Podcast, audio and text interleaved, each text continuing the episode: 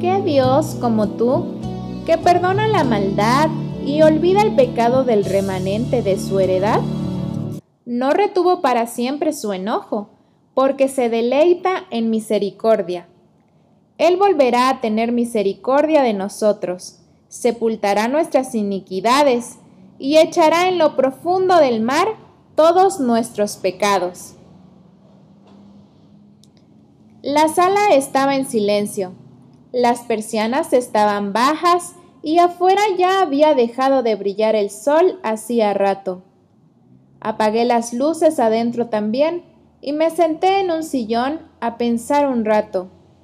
Por la calle, que a esta hora estaba silenciosa, pasó un chico hablando por teléfono con su novia y, mientras avanzaba, sus pasos coincidieron con mi ventana justo cuando decía, Perdón por hablarte mal, mi amor. Lo que pasa es que...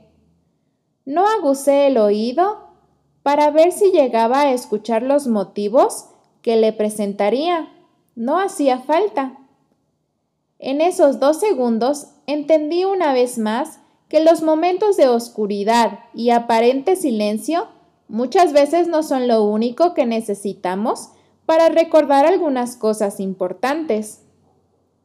¿Cuántas veces vamos a las personas que lastimamos y pedimos perdón justificándonos? ¿Cuántas veces vamos a Dios y hacemos lo mismo? Hasta que no aprendamos a pedir perdón sin exponer excusas, no vamos a llegar a entender realmente su amor que no expone razones. En El Camino a Cristo leemos, si no hemos experimentado ese arrepentimiento del que no hay que arrepentirse, y si no hemos confesado nuestros pecados con verdadera humillación de corazón y quebrantamiento de espíritu, aborreciendo nuestra iniquidad, entonces nunca hemos buscado verdaderamente el perdón de nuestros pecados. Y si nunca lo hemos buscado, jamás hemos encontrado la paz de Dios. Su perdón es maravilloso su amor indescriptible. No necesitamos justificarnos, solo reconocer. No necesitamos entender, solo aceptar. Pero este perdón maravilloso no es un pase libre para pecar, ni ese amor indescriptible es algo para pisotear. No son dones otorgados para salirnos con la nuestra sino para demostrar la gratitud y entrega que un perdón y amor tal merecen.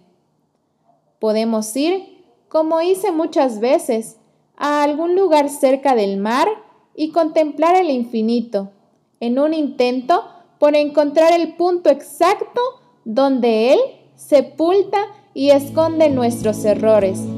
Y por más que nos esforcemos, no lo encontraremos como el profeta.